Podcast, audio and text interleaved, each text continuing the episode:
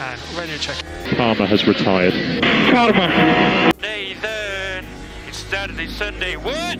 Steering wheel. Flaps on steering wheel here. No, Mikey, no, no, Mikey, that was so not right. That was good. That was good. Bonjour, c'est Joshua et bienvenue dans cette deuxième édition de Team Radio Podcast, le son de la Formule 1 directement dans le casque. Pour décrypter l'actu F1 avec moi, mon co-animateur et expert en herbe, Mathieu, bonjour. Bonjour Joshua, content d'être là. Alors nous avons un planning très chargé pour ces 20 prochaines minutes. Après un week-end à Jeddah en Arabie Saoudite qui a été haletant du début à la fin, Mathieu, si en un seul mot tu devais résumer, quel serait-il? Étincelant. jeu de mots, euh, jeu de mots en cours. Ouais, euh, il y aura pas mal de jeux de mots dans cette édition. Pole. Pole position. 这是。Alors euh, pour le débrief, euh, le week-end de la course a commencé de manière explosive, c'est le cas de le dire, avec un attentat au missile sur un bâtiment à moins de 10 km du circuit, bâtiment appartenant à l'entreprise pétrolière Aramco, un des grands sponsors de la Formule 1. Cette attaque de drones de rebelles yéménites dans le sud de l'Arabie Saoudite. L'attentat a été revendiqué par les militants Houthis, engagés dans une guerre contre l'armée saoudienne dans le Yémen voisin. La guerre au Yémen qui dure depuis 2014 est l'une des pires catastrophes humanitaires de notre ère, et l'incident a soulevé beaucoup de questions sur la légitimité de l'Arabie Saoudite à accueillir un Grand Prix de Formule 1. Nous y reviendrons plus largement la semaine prochaine. Si le contexte politique n'était pas déjà assez mauvais, c'est le circuit lui-même qui a soulevé encore des questions, notamment pendant la session de qualification, par deux fois interrompue pour cause d'accident.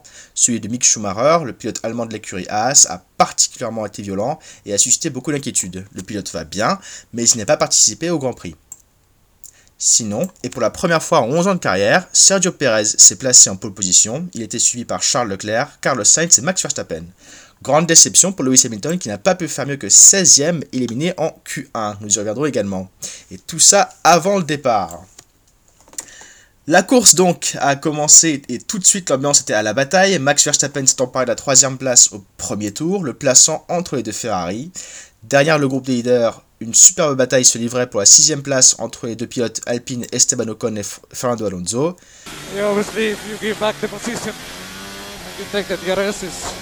L'Espagnol semblait le plus rapide, mais le DRS dans les longues lignes droites permettait à Ocon de continuer de le harceler. Leur bataille a permis à George Russell en cinquième place de s'échapper et à Bottas en Alfa Romeo de les rattraper. Alpine laisse ses pilotes se battre, mais au 13e tour, l'ingénieur d'Ocon, Josh Peckett, est intervenu pour demander à son pilote de se calmer. Ocon obéit, mais en conséquence, il se fait dépasser par Bottas. Au 15e tour, les premiers arrêts au stand commencent et le leader Perez rentre en premier. Les Ferrari et Verstappen restent faire l'autre tour, mais tout est chamboulé quand Latifi perd le contrôle de sa Williams et pour la deuxième fois ce week-end euh, fonce dans un mur. La voiture de sécurité est sollicitée, ce qui permet au trio de tête de gagner un arrêt au stand gratuit, et le malheureux Checo se retrouve quatrième. La course reprend au 20e tour, mais on va sauter jusqu'au tour 35 où d'un coup, trois concurrents rencontrent des problèmes mécaniques, Valtteri Bottas, Daniel Ricciardo et Fernando Alonso. Valtteri Bottas parvient à atteindre les stands, mais la McLaren de Ricciardo et l'Alpine d'Alonso s'arrêtent en plein sur la voie d'entrée des stands.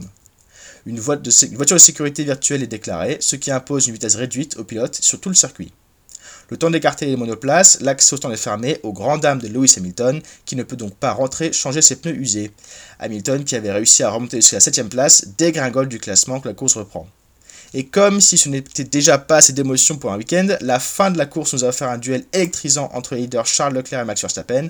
Leur bataille s'est résumée à qui pouvait se placer de la meilleure façon à la sortie du dernier virage pour profiter du DRS sur une droite de départ. Ça a abouti à un scénario ahurissant où Verstappen et Leclerc ont tous les deux bloqué leur roue au dernier virage pour accéder au DRS. Au final, c'est Max Verstappen qui est sorti victorieux de ce duel et a pu remporter la course. Il était donc suivi de Charles Leclerc, Carlos Sainz et le malheureux Sergio Perez en quatrième. La cinquième place est allée à George Russell, qui a eu une course relativement tranquille, puis Esteban Ocon, qui a dû défendre sa sixième place jusqu'à la ligne d'arrivée, étant pourchassé par Lando Norris dans une McLaren qui était en plutôt bonne forme. Puis vient Pierre Gasly, Kyle Magnussen et Lewis Hamilton. Guan Yu en 11e place, Nico Hülkenberg et Lance Stroll étaient les derniers des 13 monoplaces sur 20 à finir ce Grand Prix. Alex Albon, Bottas, Alonso, Ricciardo, Latifi et Tsunoda avaient abandonné et Mick Schumacher n'avait donc pas participé. 30 secondes pour parler du classement général après deux courses. Charles Leclerc et Carlos Sainz sont en tête après avoir doublé au Qatar. Max Verstappen se hisse à la troisième place après sa victoire. Viennent ensuite George Russell et Lewis Hamilton, récompensés pour leur régularité. Et en très honorable sixième place, Esteban Ocon pour Alpine. Les écuries britanniques Williams et Aston Martin, en revanche, sont les seuls à ne toujours pas avoir marqué de points. Il est temps pour nous de procéder au décryptage de ce Grand Prix d'Arabie Saoudite. Euh, Tout d'abord, on peut dire qu'il a confirmé le duel Red Bull-Ferrari, j'irais même jusqu'à dire le duel Verstappen-Leclerc, mais Mm. le grand déçu de ce Grand Prix, c'est évidemment Sergio Perez, parti en pole position qui n'a pu finir que quatrième. Euh, autre... Vas-y Mathieu. Il a quand même, il a quand même, il faut, il faut relativiser la, chose. Il a quand même mené une course exemplaire et il a perdu à cause de la stratégie. hein. C'est, c'est, c'est malheureux que Latifi ait encore une fois euh, joué en faveur de Max Verstappen. Oui, c'est sûr que Latifi, Latifi s'est fait une petite réputation de, changeur de donne avec ses accidents. On pense évidemment au Grand Prix d'Arabie, euh, de comment dire, d'Abu Dhabi euh, il y a 4 mois qui avait euh, donc basculé en faveur de Verstappen à la suite de l'accident de Latifi euh, dans les tout derniers tours. Et Euh, j'aimerais revenir sur le vrai, réel événement qui est de ce Grand Prix, qui était la bataille autour du DRS. Et je vais définir brièvement le DRS pour ceux qui ne savent pas. C'est le système aérodynamique qui permet de réduire la traînée aérodynamique d'une voiture avec l'aileron arrière qui va légèrement se baisser pour laisser passer plus d'air et du coup les voitures vont plus vite dans les lignes droites. Et disponible uniquement sur les lignes droites, certaines lignes droites, pour les voitures qui se trouvent moins d'une seconde derrière une autre pour faciliter le dépassement. Et moi j'ai trouvé que cette séquence était assez problématique sur un, nombre d'éléments. Parce que au tour 34, euh, 43, pardon, ce que tu disais Joshua dans ton, dans ton débrief, le fait que les deux voitures ont bloqué les roues en même temps, c'est parce que les deux voitures essayaient de ralentir euh, dans une zone de freinage. Et le problème, c'est justement, c'est pas le problème que ils se battent pour, ils réfléchissent stratégiquement. Le problème, c'est qu'ils sont tous les deux en train de ralentir dans une zone où ils ne sont pas censés ralentir. Et c'est le danger d'une conduite anormale. Et c'est très similaire à ce qu'on a eu l'année dernière où Verstappen et Hamilton s'étaient rentrés dedans mutuellement quand Verstappen essayait de ralentir avant la zone de détection pour justement avoir le DRS pour la ligne droite suivante. Oui, c'est sûr qu'en fait, c'est donc ces, zones de DRS, puisqu'on ne peut qu'activer, comme tu disais, ce, ce, ce DRS seulement dans, dans certaines lignes droites, ça, ça, ça rythme complètement en fait le, le, le, le, la stratégie des, C'est des- vrai que des ça pilotes. pimente, ça pimente la course, mais la question c'est de savoir où est-ce, d'où- jusqu'où on peut pimenter une course et jusqu'où, où est-ce que ça devient dangereux. Et une conduite imprévisible, c'est dangereux en fait. Oui, certes, mais après il faut, il faut aussi dire, et moi je pense que c'est un des grands atouts de, de, de ce concept de DRS, c'est que c'est aujourd'hui, euh, c'est à peu près le, le- le seul mécanisme qui permet aux voitures de se dépasser.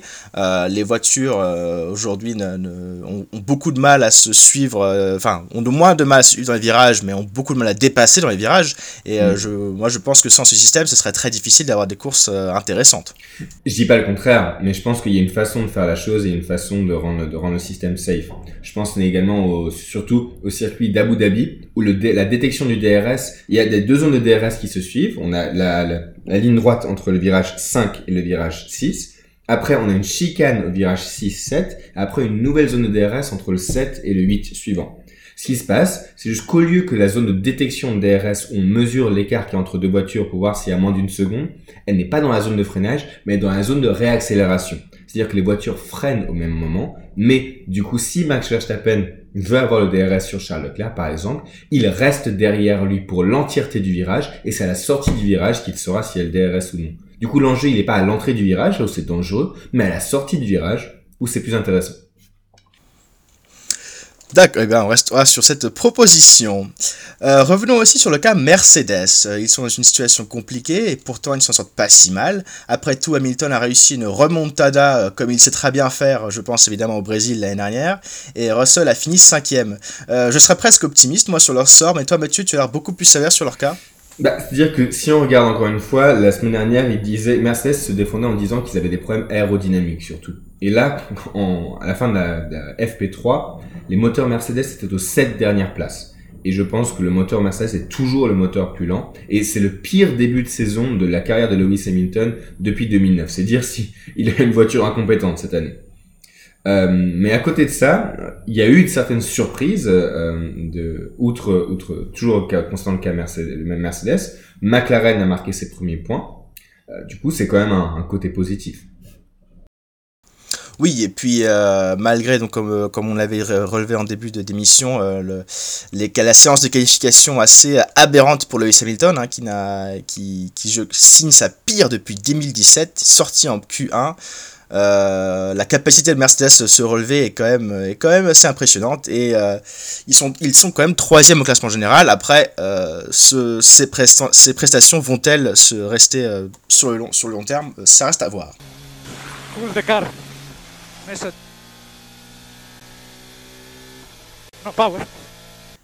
Il est maintenant temps de euh, notre rubrique dans le garage où on s'intéresse aux euh, défis mécaniques et aux questions d'ingénierie dans le sport. Et on parle encore une fois de moteur. Alors euh, on a vu ouais, après c'est- c'est une... le grand sujet, c'est le grand sujet de, de, de débat de ce début de saison, mais c'est ce qui est normal puisque c'est le principal élément de, de changement, enfin, à part le package aéro- aérodynamique. Il y a une chose marquante que j'ai remarqué euh, euh, lors de ce Grand Prix, c'est que tous les moteurs des quatre motoristes ont eu une voiture qui a abandonné. Ferrari a eu Bottas, euh, Honda a eu Yuki Tsunoda, Renault a eu Alonso et Mercedes a eu Daniel Ricciardo, qui ont tous abandonné pour des raisons liées à des surchauffes de moteurs. Alors il faut dire que c'est pas du tout nouveau parce que sur ce style de circuit, c'est un circuit urbain, les murs sont plus proches, du coup il y a moins d'air frais qui rentre dans les voitures et la surchauffe n'est pas habituelle, n'est pas inhabituelle, pardon. Donc oui, donc les moteurs restent évidemment euh, la grande question euh, du point de vue mécanique cette saison. Et ce sera tout pour cette rubrique, mais maintenant nous allons passer à une question extrêmement intéressante qui est la, question de la sécurité sur les circuits. On a abordé euh, en, début d'émission. Euh, le week-end avait commencé de manière assez inquiétante hein, avec euh, le crash de Mick Schumacher et Latifi en, en qualification, crash très violent de Mick Schumacher, et en plus un autre crash en, Formule 2, donc la catégorie juste en dessous de la Formule 1, de Théo Pourchère le français. Mathieu, tu avais un, un- un coup de gueule à, à- à donner sur la sécurité des circuits. C'est le moins qu'on puisse dire, et je veux pas passer pour un gros réac, mais sur ce coup-là, je vais passer pour un gros réac, et la semaine prochaine aussi. mais déjà, j'aimerais revenir sur pourquoi est-ce qu'on a des circuits urbains en Formule 1. Déjà, il y a toujours eu des circuits urbains en Formule 1, des circuits en ville, sur des circuits, sur des routes temporaires qui sont normalement utilisées par des camions, des tracteurs ou des voitures de luxe. La preuve, Monaco, le circuit de Monaco tel qu'on le connaît aujourd'hui quasiment, faisait déjà partie du calendrier en 1950, la première année du, du champion de Formule 1. Et certains des circuits les plus notables de la F1 étaient des circuits urbains. On a eu Adelaide et Melbourne aux États euh, en Australie, pardon, Phoenix, Dallas, Détroit et Long Beach aux États-Unis, et un retour en force en 2008 avec le Grand Prix de Valence et Singapour, et Canada qui est revenu en 2010. Et désormais, on a Bakou, Vietnam et Sochi qui ont été retirés, Jeddah et Miami, et la possibilité de Las Vegas dans les années à venir. Ce qui caractérise un circuit urbain, c'est que les barrières sont plus proches, elles sont différentes. C'est-à-dire que les barrières d'un circuit urbain sont déjà collées à la route, elles sont en, béton plutôt qu'en acier. Parce que le problème, c'est que euh, les, barrières en acier ont tendance en fait à amortir la voiture et à la faire revenir vers le circuit. Ce qui est bien sur un circuit euh, en, campagne où il y a des zones d'herbe, il y a des zones de gravat pour amortir les voitures et les voitures vont rester sur le côté du, du circuit. Mais quand, quand c'est en circuit en ville, les voitures, idéalement, elles restent sur le long des barrières, elles reviennent pas, elles reviennent pas dans le circuit. Ce qui fait qu'on on les calcule pour qu'elles arrivent à un certain angle, que les voitures tapent les barrières à un certain angle, et sur les barrières en béton, elles glissent le long des barrières et elles restent collées. Les virages dans les circuits urbains sont typiquement à 90 degrés et plus lents, et les lignes droites sont, en l'occurrence, vraiment droites, parce que ce sont des voies, des, des voies publiques. Le problème aujourd'hui qu'on a, c'est que les voitures, les voitures sont trop grandes pour ce genre de circuit. On voit les voitures actuelles, elles ont du mal à aller rapidement dans les virages lents. Euh, elles n'arrivent pas à tourner les virages très très très bien. Elles ont besoin de longues lignes droites, comme tu disais, pour dépasser, pour utiliser le DRS. Elles ont des virages, elles ont besoin de virages plus longs également pour prendre l'aspiration des voitures de devant. Et le problème, c'est que quand quand, quand on rencontre ces voitures qui ne peuvent pas aller dans les virages lents et des circuits urbains, on voit une certaine incompatibilité en fait. Les nouvelles voitures sont trop grandes et du coup, elles ont besoin de, de, de, circuits particuliers. Et le problème vient du, du danger. Les virages de Jeddah et les virages, c'est la même chose pour Bakou et c'est ça prend la même chose pour Miami, sont trop rapides pour les pour ce qui est demandé d'un des caractéristiques d'un circuit urbain il y a un manque de visibilité pour les pilotes parce que les barrières sont en, en béton et on ne voit, peut pas voir dans, loin dans les virages, euh, rapides. Il n'y a pas de zone d'échappement, il n'y a pas de zone d'amertie, ce qui fait qu'on tape la barrière plus fortement et on la tape à un angle qui n'est pas, qui n'est pas commun parce que ce sont plus que des virages à 90 degrés, ce sont des virages à 30 ou à 45 degrés. Et les retours en piste sont extrêmement dangereux. Et c'est ça, c'est à ça que ça m'a fait penser quand j'ai vu euh, Mick Schumacher avoir son accident. Si son accident s'était passé en course, il en revenait dans la trajectoire directement des autres voitures. Et c'est ça qui s'est passé l'année dernière avec Checo Pérez, euh, à la sortie du virage 3 de Jeddah. Ah, il a tapé la barrière et il s'est, il s'est, il s'est retrouvé dans le sens perpendiculaire de la course, qui aurait pu être un accident dramatique. Et je vais conclure mon opinion sur deux, éléments. Il y a eu un changement de philosophie récemment avec les circuits urbains. On est passé de circuits, déjà on est passé plus de circuits urbains, mais des circuits hybrides, avec les circuits de Corée, de Vietnam, de Jeddah, de Miami ou de, Sochi. Ce sont des circuits qui à la fois se déroulent sur des voies publiques, mais avec des sections qui sont permanentes, mais qui conservent les caractéristiques de voies publiques avec des barrières en béton et qui sont proches des, des et sans, sans grande d'échappement. Les voitures et aujourd'hui on est passé d'un système différent où on ne sont plus des des, des, euh, des voitures qui sont faites pour des circuits, des voitures type Monza, des voitures type Silverstone, des voitures type Monaco, mais ce sont des circuits qui sont faits pour accommoder les voitures. Ce sont des circuits qui on on pense au design des circuits et la semaine prochaine je reviendrai spécifiquement sur le design des circuits, les problèmes que la Formule 1 a avec ça, pour qui sont faits pour les monoplaces.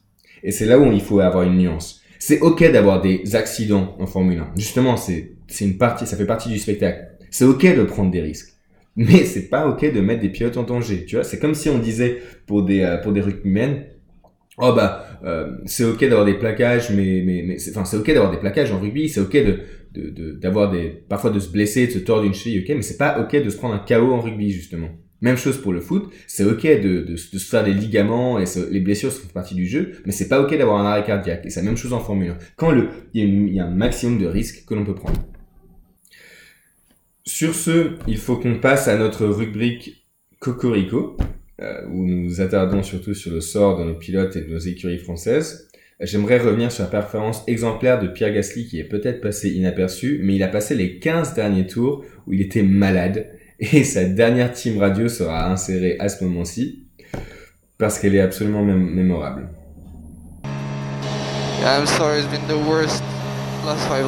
Laps. Oui, en fait, et comment dire, donc Pierre Gasly euh, qui a fini la course un peu mal en point, mais qui se porte quand même plutôt bien. Il est sixième au classement général et, et, et il arrive à faire des prestations assez, euh, même très correctes avec euh, son Alpha Tauri. Du côté d'Alpine, euh, on a aussi de bonnes performances avec euh, Ocon et Alonso qui malheureusement n'a pas réussi à terminer la course mais était quand même euh, il s'était quand même bien élancé donc c'est très décevant pour lui. Euh, un problème par contre en- euh, engendré par cette rivalité, c'est que on pense, enfin, on craint que les pilotes puissent entre guillemets euh, entraver l'un sur l'autre. On a vu pendant la Mm. course, euh, le- visiblement l'équipe Alpine penchait plus pour Alonso. C'est vrai qu'il était plus rapide que son euh, coéquipier. À ton avis, Mathieu, est-ce qu'on a affaire à un nouveau, un nouveau duel int- intra-équipe Qu'est-ce que, qu'est-ce que va, qu'est-ce qu'on va voir? Ni Ocon ni Alonso étaient particulièrement déçus de leur course à la fin.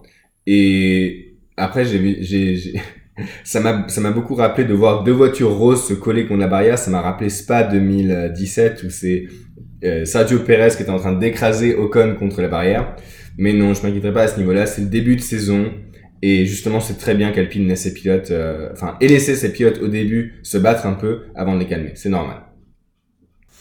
Euh, le, le timing de, donc de Josh Peckett, ingénieur de, ingénieur de, ce- de Esteban Ocon, a été critiqué, hein, puisqu'il lui a donné l'ordre, peut-être un peu trop tard, de lâcher le pied, ce qui a permis à Valtteri Bottas de, de passer devant lui. Euh, une, simple erreur, une simple erreur de calcul? That was badly managed. Yep. Come on, let's focus. Non, c'est à, au- à ce moment-ci, c'était stratégique et euh, il pouvait pas faire grand-chose. Après, je sais qu'Alpine a une histoire avec les mauvaises stratégies, mais euh, une- encore une fois, ça me surprend pas plus que ça. Et toi, t'en penses quoi? Euh, je, suis, je suis de ton avis, évidemment. C'est toujours passionnant de voir deux coéquipiers batailler entre eux, euh, même que ce soit pour la tête de course ou que ce soit dans le, dans le peloton. Surtout deux pilotes talentueux comme Fernando Alonso et Esteban Ocon. On espère qu'on va les voir, euh, euh, qu'on va les voir euh, comment dire, batailler euh, de manière aussi patiente pour le reste de la saison. Euh, après, c'est vrai qu'il faudrait, euh, je, dirais, dirais pas qu'il faudrait, comment dire, avoir un- un pilote numéro 1, un pilote numéro 2, mais il faudrait pas en fait qu'ils se marchent sur les pieds. Euh, un petit point sur la Formule 2, Mathieu. Oui, la, saison commence, avait très bien commencé la semaine, dernière pour nos pilotes français. Malheureusement, ça ne s'est pas poursuivi comme tel à Jeddah. Théo Pourcher a eu un gros accident en qualification. Il a fini 18ème pour la première course, a abandonné pour la seconde. Et euh, Novalak, lui, a fini 13e et 14e dans la course principale, malheureusement. J'aimerais d'abord, j'aimerais finir sur une touche un peu plus légère maintenant. C'est à mon tour de te poser une question, Joshua, une question de culture, euh, culture F1. Euh, et ça, c'est quelque chose qui m'a extrêmement surpris, mais je pense que tu es capable d'y répondre. Du coup, Perez est devenu le pilote le plus longtemps, enfin, qui, le pilote à avoir attendu le plus longtemps avant sa première pole position. Il a attendu 215 courses avant d'avoir entre sa, son premier départ et sa première pole position. La question c'est, qui tenait le record avant lui avec 132 courses entre sa première course et sa première pole position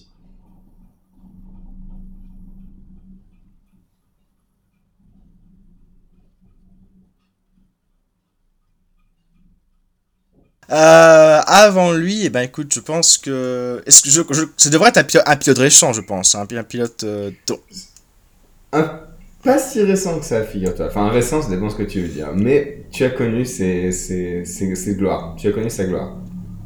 Euh, A-t-il gagné un championnat? Non. Non, j'imagine. Euh... Tiens, serait-ce Mark Webber, le coéquipier de, le coéquipier de Sébastien Vettel euh, pendant son époque à Red Bull? C'est pas vrai, t'as regardé sur Google Non, pas du tout. Je me suis dit que Mark Webber, en fait, c'est un de ces pilotes qui, en fait, a, a beaucoup de malchance pour, alors qu'il avait beaucoup de talent.